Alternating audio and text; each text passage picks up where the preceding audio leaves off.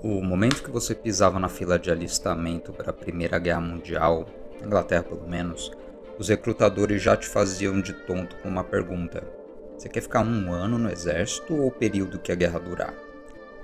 Vários recrutas, às vezes recém-saídos da adolescência, escolhiam a segunda opção na inocência. Grande parte deles jurava que o conflito seria resolvido em algumas poucas semanas e logo estariam de volta para viver suas vidas.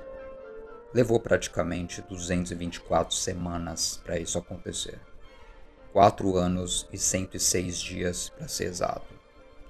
Resultado: no decorrer da guerra, 60 milhões de homens prestaram serviço militar. É, no Império Alemão, os números chegaram a 85% da população adulta masculina. Não havia desculpa, você tinha que ir para o front. Desses 60 milhões, 9 milhões morreram. A gente vai se focar no Império Austro-Húngaro, o assunto dessa série. Os soldados que voltavam com a cabeça bugada e os nervos em frangalhos por causa da experiência das trincheiras foram tratados por Sigmund Freud e outros psicólogos que até então lidavam mais com neuroses das elites, do público que tinha dinheiro para pagar uma consulta caríssima no consultório em Viena. Cuidar dessa maioria da população masculina desencantada se tornou parte do esforço de guerra posterior. Logo Freud descobriu que mesmo que a guerra tivesse acabado em 1918, um número imenso de homens e vítimas civis das batalhas acabaram trazendo ela dentro de si. Parte das consequências positivas da guerra, as únicas na verdade, foi a mobilização de um contingente imenso de enfermeiras, cientistas e da classe médica para gerar inovações. Uma melhor organização para tratar aquele monte de mutilados, de doentes, de deformados voltando de quatro anos às vezes do campo de batalha. Até a cirurgia estética recebeu avanços significativos aí. Se você hoje pode pagar uma bagatela para consertar o ângulo do seu nariz, é porque um camarada chamado Harold Gillis, no pós-Primeira Guerra, desenvolveu técnicas para reconstruir rostos sem maxilar, sem nariz, completamente queimados. Nesse episódio a gente vê como a Primeira Guerra Mundial alterou os rumos da psicanálise também, como ela força parte da comunidade médica a rever seus conceitos sobre a coerência dos instintos humanos e acaba até mesmo pondo em xeque a ideia de que a nossa civilização tem um futuro promissor. A história é longa e para tratar dela a gente tem que contar por cima o que aconteceu de fato nesses campos de batalha. As imagens e descrições que seguem a partir daqui são fortes, então assiste depois se não tiver num dia muito bom. Como aprendemos nas aulas de história na escola, Primeira Guerra Mundial está ligada às trincheiras.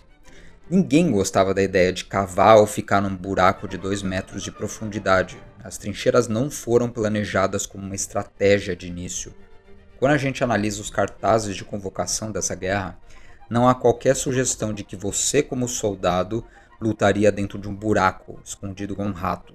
A imagem que passava era de bravos soldados em linhas de combate, correndo em direção ao inimigo para descer o cacete neles com suas baionetas, mais os generais de cada exército circundando as tropas a cavalo, organizando aquele balé do campo de batalha. Era para ser assim. O problema é que, diferente de guerras anteriores, aquela já contava com metralhadoras, morteiros com lança-granadas. Deu um ano de guerra, já tinha aviões, bombardeiros, gases tóxicos como gás de cloro, gás mostarda e o fosgênio. Até tanques de guerra foram introduzidos pelos britânicos no final do evento. Se você, como comandante, soltasse seus soldados num campo de batalha aberto, cara, os inimigos abateriam um a um numa questão de segundos à distância, sem nem precisar sujar sua farda de sangue. A solução foi pegar a molecada mais jovem e fazê-la revezar e cavar redes de trincheiras. Sempre havia uma trincheira de ataque na linha de frente contra o inimigo mesmo, mas também tinha uma trincheira de reserva, outra lá no fundo para guardar coisas e manter os doentes, além das trincheiras de comunicação ligando todas essas trincheiras horizontais. Era a humanidade agindo como formiga, se escondendo da tecnologia que ela mesma tinha criado. A primeira vantagem dessa rede interligada de buracos num campo de batalhas é que ela continha as bombas. Uma bomba que explode dentro de uma trincheira tem o seu raio de explosão retido só naquele vão.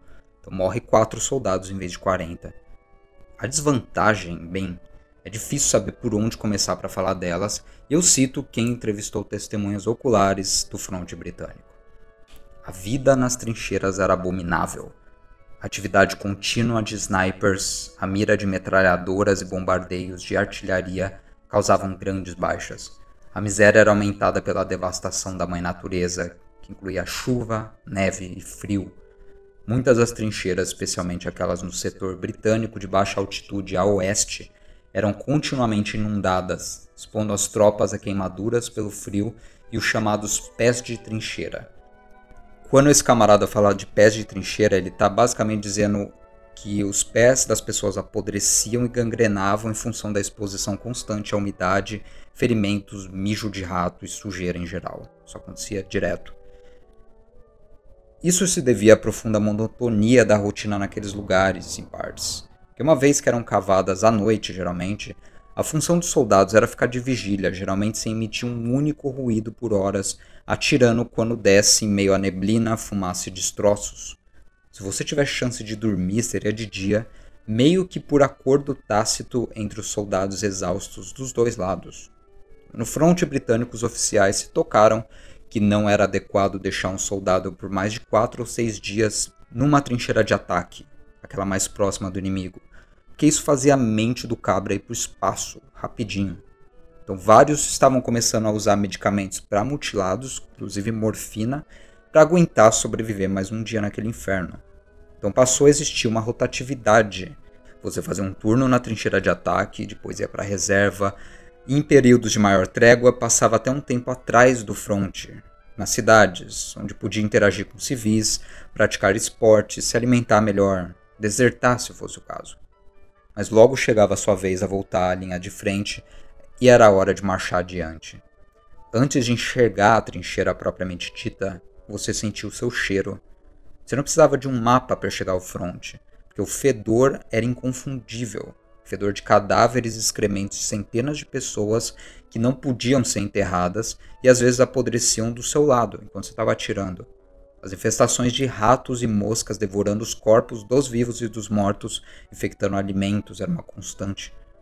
Então nunca ficou tão evidente o quanto o avanço tecnológico e a miséria às vezes caminham lado a lado.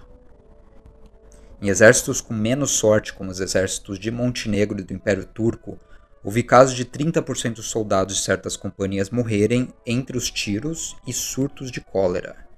A única receita mais certeira para perder sua vida era tirar a cabeça para fora da trincheira, porque com certeza haveria um sniper para te abater.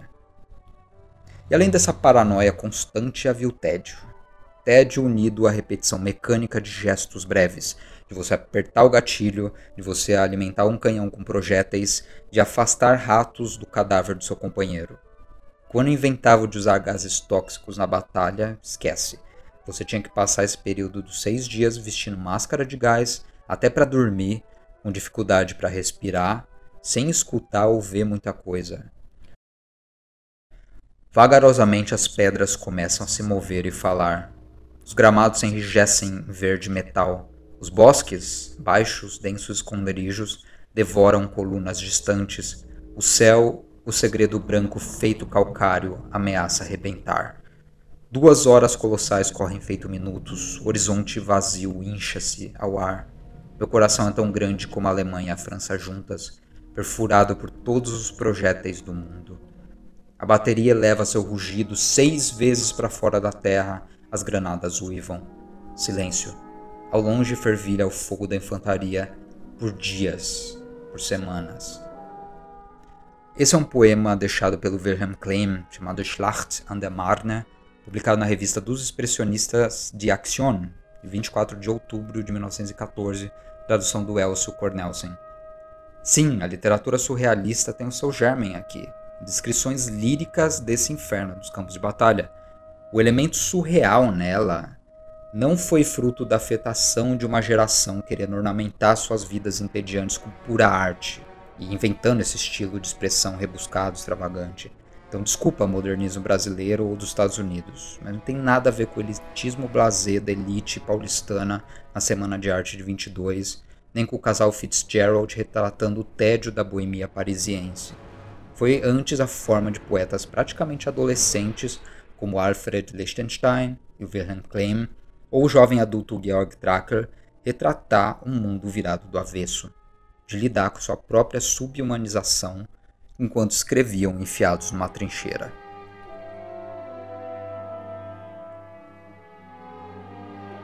Essa experiência de paranoia mais tédio da vida entrincheirada nos liga ao Freud, porque alguns desses soldados voltaram para casa, com a sua visão de mundo totalmente alterada, completamente esvaziada de esperanças. Desses poetas que eu citei, só o Wilhelm Klemm sobrou. O Tracker e o Liechtenstein morreram no primeiro ano de combate. E aqui estamos nos focando em soldados do Império Austro-Húngaro, um exército que mobilizou 8 milhões de pessoas, das quais cerca de 1 milhão morreu. É um monte de número, mas já vai fazer sentido. Nesse império, a gente tem um caso curioso, porque morreu esse 1 milhão de pessoas, só que tem mais 1 milhão 691 mil indivíduos que sobraram para as estatísticas porque sumiram do mapa. Eles têm um paradeiro desconhecido. Isso equivale a um quinto de todo mundo que foi para a guerra. Então é claro que boa parte desse pessoal morreu no anonimato em algum canto de doença ou violência da guerra mesmo, ou ainda desertou. Mas muitos vagaram pela Europa tracejada por arame farpado feito almas penadas por anos. Voltaram bem depois da guerra acabar, insanos, totalmente perdidos. O romancista nascido na atual Ucrânia, Joseph Roth, relata na figura de um personagem algo que aconteceu com ele e com vários seus companheiros. Eu cito aqui. Voltei para casa na noite de Natal do ano de 1918. Uma chuva granulada similar a uma neve malfadada ou irmã debilitada do granizo, caía do céu hostil como dardos oblíquos. Meu barrete estava descoberto. Os casacos das sentinelas do lado de fora dos prédios públicos esvoaçavam e inflavam apesar da umidade. As baionetas fixas não pareciam nem um pouco reais, e os fuzis ficavam pendurados parcialmente tortos junto aos ombros dos soldados. Era como se os canhões quisessem dormir, exaustos como nós, após quatro anos atirando. Eu não estava nem um pouco surpreso pelo fato de as pessoas não me cumprimentarem. Meu boné descoberto, meu colarinho de casaca rasgado, não imputa a ninguém a obrigação de fazê-lo. Não me revoltei. Aquilo era simplesmente desastroso. Era o fim. Assim, a medicina teve que inventar novas categorias de distúrbios mentais para lidar com quadros psicológicos inéditos apresentados por esses sobreviventes surgem termos como shell shock e outras formas de transtorno de estresse pós-traumático. Shell shock é um distúrbio motor extremo, principalmente o pessoal que ficou encarregado de atirar com morteiro, às vezes por 12 horas por dia, por anos a fio, voltou repetindo os mesmos movimentos do empuxo da arma, como se fosse um cacoete sem fim e exaustivo para eles. É como se a guerra não tivesse acabado na mente desses pacientes.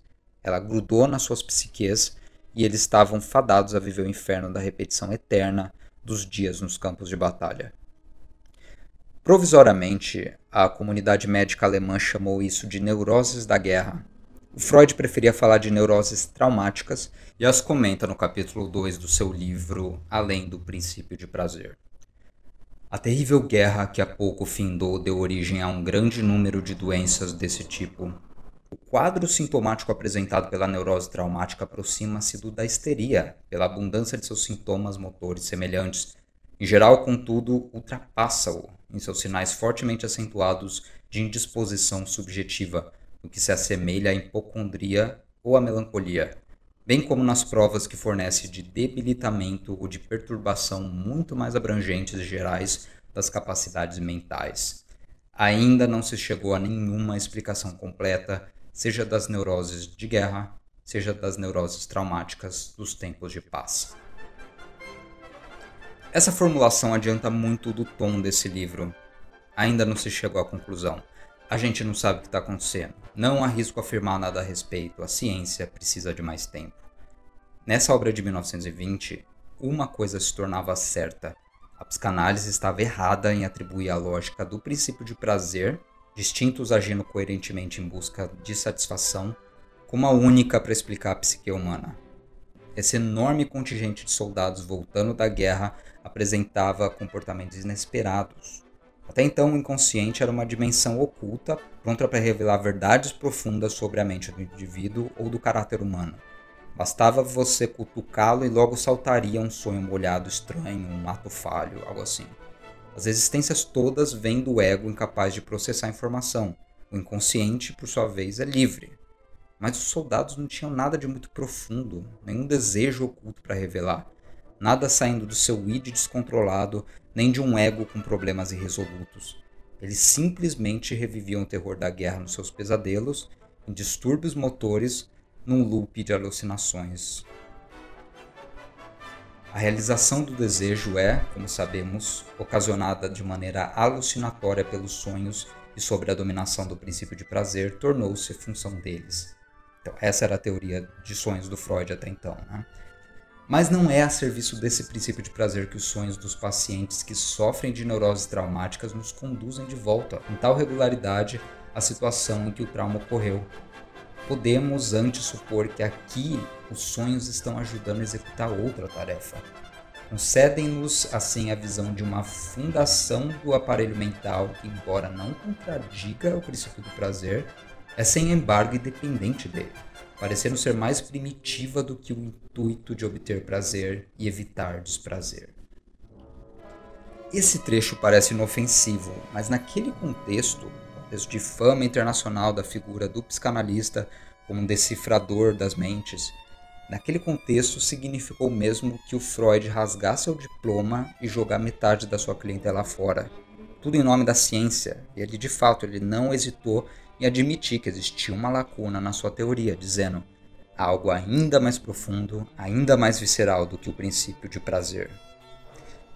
O princípio do prazer, que é a nossa libido, nunca foi descartado das teorias freudianas. Ele é o carro-chefe da sua teoria dos instintos até o fim, o que mobiliza toda a nossa força vital para construir coisas, para nos unirmos a outras pessoas, nos atirarmos a objetos e objetivos abstratos e, por fim, é o que faz a mamãe e o papai se reproduzirem. Mas num devido momento da nossa programação biológica, ele vai ter que desligar. Aqui começa a investigação que na parte 6 do livro, além do princípio de prazer, culminará no conceito de pulsão de morte. Esse é o conceito mais discutido de todo Freud, porque nenhum autor soube descrevê-lo com clareza. Para piorar, no Brasil a gente tem um problema de traduções. Boas traduções de Freud chegaram tarde, e há uma confusão meio desastrada em torno desse livro, porque muita gente se pauta mais nos seus comentadores, tipo Erich Fromm e a Melanie Klein, e vão interpretar a pulsão de morte como um instinto para a destruição ou ainda o instinto para a depressão. Ou pior, vou imaginar que você pode colocar o paciente com problema crônico de pulsão de morte, seja lá o que isso for, lá no seu divã e lidar com o problema.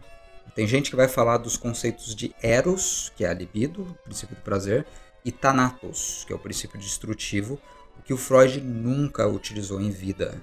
Isso leva a gente a interpretar sua teoria da mente como um dualismo, né? e o Jung é dualista, o Freud jamais é um dualista. Vamos começar do zero. O que vem em seguida é uma interpretação do conceito de pulsão de morte, com base no próprio texto do Freud, não de seus comentaristas, e das repercussões do conceito para a cultura, para a autocompreensão dos homens e mulheres europeus após a Primeira Guerra Mundial. Inicialmente, Freud propõe que nossas mentes não são exatamente só máquinas em busca de saciação de desejos, mas munidas de uma compulsão à repetição, diz ele, esse é um termo composto em alemão, Wiederholungszwang. É um conceito só, uma palavra só, embora no português seja um amontoado de palavras. Mas dá para pensar essa compulsão à repetição como um estranho mecanismo por trás do princípio de prazer, por trás dos traumas, que te faz se comportar como um relógio quebrado. Como o predicamento de ser instintual se relaciona com a compulsão à repetição?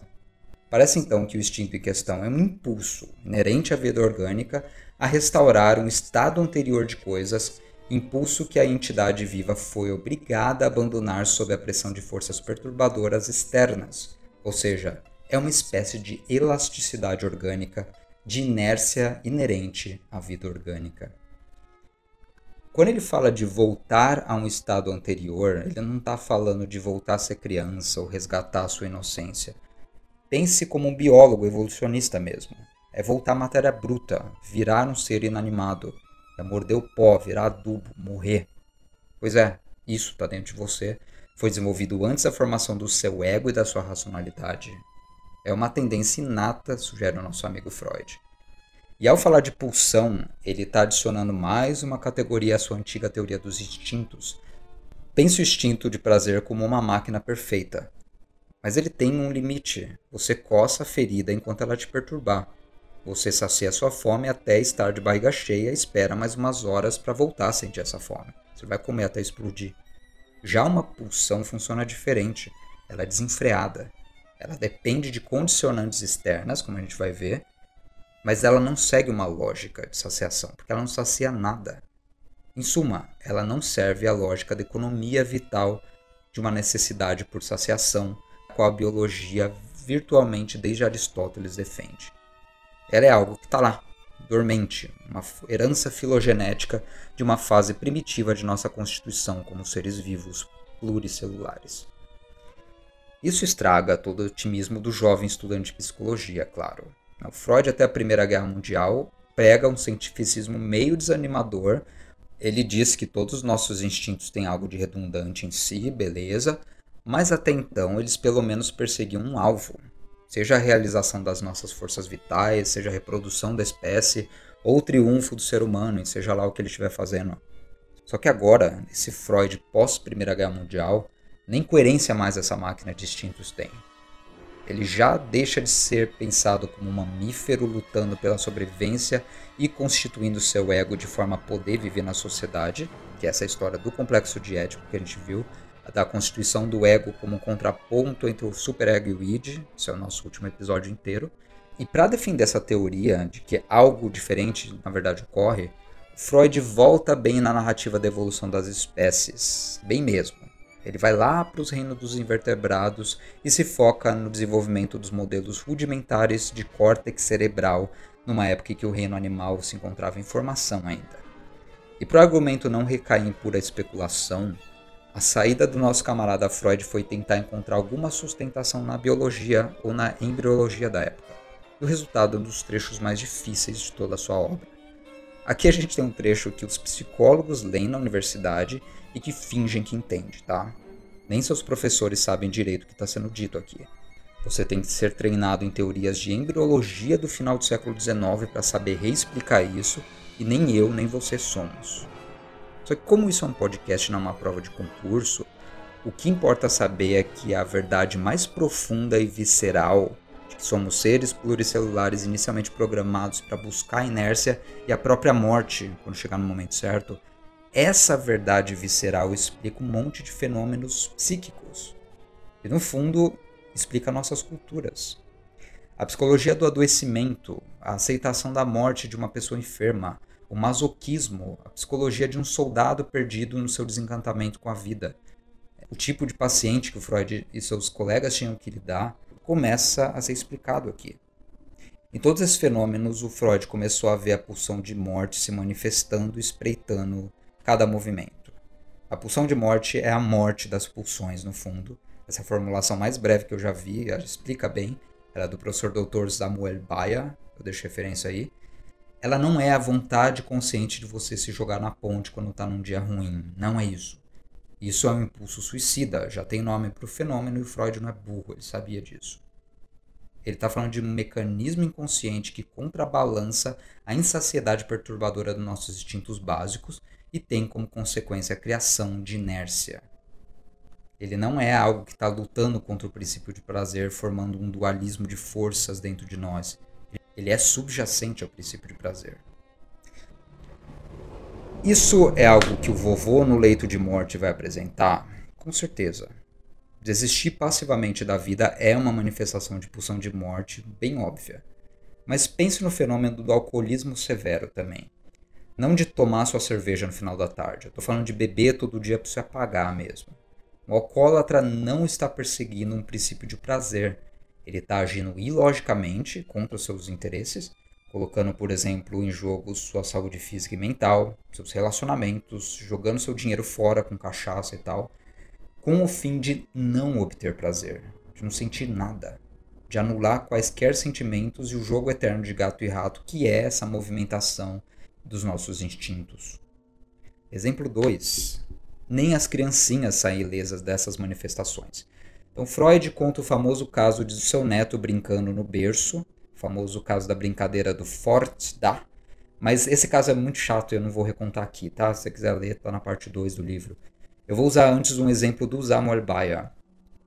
Crianças vivem dramatizando situações que, a princípio, são aterrorizantes para elas. Elas vão ao dentista e dão um puta show com medo justificado de serem perfuradas, de terem seus rostos esticados por um adulto feio desconhecido e sentirem dor mesmo. Só que no outro dia elas já estão brincando com o amiguinho de ser dentista. Elas imitam os pais brigando com elas em suas brincadeiras. Isso destoa de qualquer noção possível de princípio de prazer, diz o Freud, embora esteja ligado a um controle de situações desprazerosas. É como se a mente da criança dissesse: a primeira vez que você teve contato com a experiência ruim, a saída ao dentista, você não soube se controlar, você deu vexame, brigaram com você, etc, etc. A saída é transformar esse evento traumático numa representação, a dramatização da sua brincadeira e assim aniquilá-la como signo, só assim você vira uma mocinha controlada. Só assim seu superego se forma. E essa é uma puta de uma sacada. O Freud está voltando em 1920 a fazer a psicopatologia da vida cotidiana, que é uma das melhores coisas da teoria dele, agora explicando coisas corriqueiras como a natureza bizarra e violenta das brincadeiras infantis. Ele precisa revisar toda a sua teoria de instintos para dar conta de explicar isso tudo. E ah, ele precisa explicar a mente dos soldados voltando da guerra. O Brasil não é um país com militares na ativa que sejam veteranos de guerra, né? mas pegue militares iraquianos ou estadunidenses ou sengaleses. Essas sociedades todas têm problemas sérios com tal transtorno de estresse pós-traumático que elas vivem em guerra. Esse é o mesmo problema que eu mencionei ao falar dos soldados voltando da Primeira Guerra. A natureza e cura desse fenômeno é uma treta de se entender. Eu deixo para os profissionais falarem a respeito, mas na literatura do pós-guerra, a gente acha retratos muito interessantes de pessoas que foram para a guerra e passaram por tudo isso. Esse retrato talvez ajude a gente a entender em que medida essa mistura de teoria da pulsão de morte mais experiência da guerra gerou um desencantamento generalizado com a civilização, com a civilização europeia principalmente. E como esse processo cria uma modernidade sombria em que a gente ainda vive. Eu cito Roth, capítulo 26 da Cripta dos Capuchinhos, em que ele descreve a vida de sobreviventes de guerra austro-húngaros. Todas as manhãs, quando acordávamos, todas as noites, quando nos deitávamos, amaldiçoávamos a morte, que em vão nos convidara para o seu portentoso festim. E cada um de nós invejava os que morreram em combate. Eles jaziam no subsolo. Na próxima primavera, violetas cresceriam a partir de seus esqueletos já nós voltamos irremediavelmente estéreis, com lombos mancos, uma estirpe moribunda desprezada pela morte. O veredito da comissão de recrutamento era irrevogável. Ele dizia inaptos para a morte. Esse é o diagnóstico do Roth, a explicação do que estava passando com ele e com seus colegas. E não haviam só os traumas de sempre impedindo ex-soldados de se reintegrarem ao mundo do trabalho e das relações humanas, mundo regrado pelo princípio de prazer de seus objetivos. Não, havia uma completa descrença de que isso valeria a pena, por pessoas conscientes, que o fato de a humanidade, no nível individual ou coletivo, chegar aos seus objetivos pulsionais seria algo bom, em que valeria a pena investir, cultura dos anos 1920 nesse canto da Europa é isso. E o episódio está acabando porque é muita coisa para falar, mas a gente tem que considerar que o Freud a partir daí é um outro pensador. Os filósofos hoje adoram ele porque ele deixou de ser um defensor do modelo antropológico do vitalismo, que é algo super forte na cultura alemã daquela época, de fama de filósofos tipo Nietzsche, que dizia que o ser humano é um desbravador do mundo, de sua própria alma, vivendo um misto de compulsão e prazer de fazer essa jornada insana, mas gloriosa de autodescobrimento. Freud aqui nega tudo isso e vira um pensador dialético, cuja teoria da mente tem como ponto de partida uma contradição dos nossos instintos mais básicos. Nós somos seres feitos de contradição, assim como nossas culturas. Isso, se você trabalha numa clínica, é muito mal para os negócios. A objeção principal que os psicólogos clínicos fazem à coisa toda da pulsão de morte é que ela complica desnecessariamente a prática da análise. E na vida real, gerações e gerações de pessoas continuaram seguindo as teorias daquele primeiro Freud, que falava de libido, e continuaram resolvendo o problema de seus pacientes. Ninguém precisou assumir nada do que é dito sobre pulsão de morte. A rigor, psicanalistas freudianos, com exceção do Lacan e do Laplanche, talvez, ignoram ou reinterpretaram completamente esse conceito. Esse é o primeiro aspecto interessante da recepção desse livro. E ainda há um fator ligado à gênese do texto mesmo. Então, via análise filológica, hoje a gente sabe que o Freud adicionou toda a parte 6 do livro depois de ter escrito todo o resto. E nenhuma outra parte fala de pulsão de morte, é só essa. Então, o conceito mais utilizado antes e depois dessa parte é compulsão à repetição, como a gente diz. Esse é o elemento além do princípio de prazer, como propõe o título, já presente na primeiríssima versão do livro, que é de 1919. Mas logo depois o Freud perdeu sua filha pequena, que era sua preferida, e entrou num processo de luto muito difícil, e eis que aparece com o diagnóstico mais sombrio e macabro da sua carreira inteira antes de mandar o livro para publicação no ano seguinte, que é a tal da parte 6 sobre a pulsão de morte. Então isso fez muita gente ignorar essa parte 6, junto com todo o conceito de pulsão de morte, questionando o rigor científico. Era como se o velho Freud, abalado com a sua perda, tivesse confundindo um pouco as coisas e deixando vazar sua amargura pessoal num trecho importante sobre a constituição da psique humana. O problema dessa interpretação é que o Freud viveu mais 20 anos, mais ou menos, e ele nunca refutou a coisa da pulsão de morte. Curiosamente, depois dos anos 20, ele deixou de escrever livros focados exclusivamente em observações de casos clínicos. Quem lê Freud sabe que até aquele momento você tem um livro de teoria, tipo a interpretação dos sonhos, 1900, e depois uma avalanche de estudos de caso. O caso do pequeno Hans, do Homem dos Ratos, o caso Schreber, etc, etc, etc, etc. Chega nesse momento da pulsão de morte, o Freud começa a escrever grandes tratados sobre a civilização moderna. Ele muda até de tema. Ele passa a fazer uma metapsicologia das massas humanas, não mais de seres individuais, como se ele estivesse colocando a sociedade inteira no divã e analisando o que está errado com a sua época. E aqui ele inaugura uma modalidade de escrita especulativa que hoje a gente chama de teoria, teoria pura mesmo, como contraponto à filosofia sistemática. Eu deixo um link para o episódio em que a gente falou só disso ao tratar do filósofo Frederick Jameson. Né? Tem um episódio inteiro sobre teoria. E aqui o Freud força seus leitores a historicizá-lo também. A historicizar culturas humanas e suas próprias neuroses. A presença da pulsão de morte ou da libido criadora no comportamento social de determinadas épocas. Como isso varia com a história. Então, os psicólogos costumam ignorar essa faceta, que eles estão querendo um modelo fechado de mente, não histórico, mas ele é de suma importância para a gente fazer uma história cultural do mundo pós-guerra.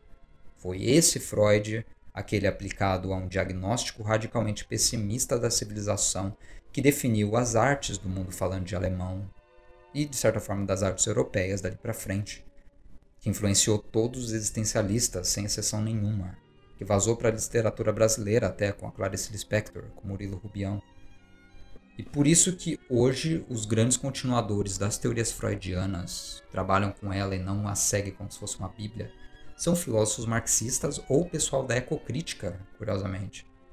Em 1923, o Albert Einstein, aquele mesmo físico, aproveitou que ele e o Freud eram super famosos e resolveu mandar uma carta pro cara, que ele não conhecia. Uma carta perguntando se ele achava que a necessidade de guerras algum dia desapareceria da história em outras palavras, ele está perguntando se a humanidade seria capaz de se organizar a ponto de não querer matar um ao outro por causa de religião ou de patriotismo ou de dinheiro, geralmente é isso.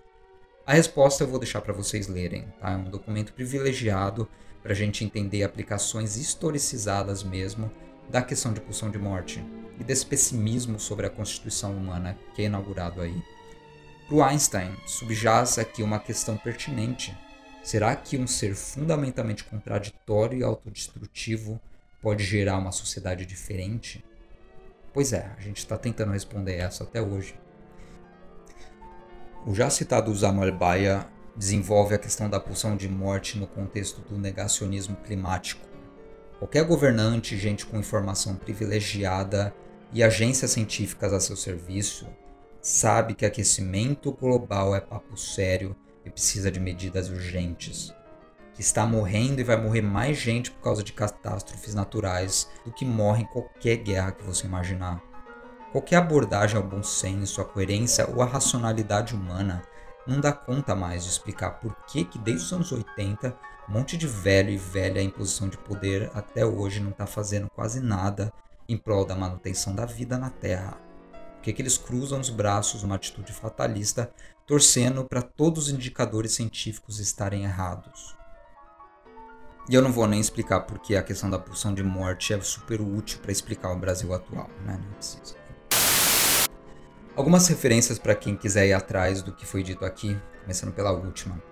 A compilação de cartas entre o Einstein e o Freud foi lançada pelas edições 70 de Lisboa, no volume de 2017 chamado Por que a Guerra? Dois pontos, Reflexões sobre o Destino do Mundo.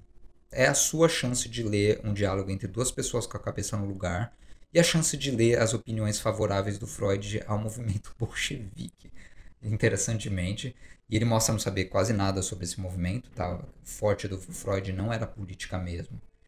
Se você quiser dar um nó na sua cabeça, faça como todos nós e leia Além do Princípio de Prazer.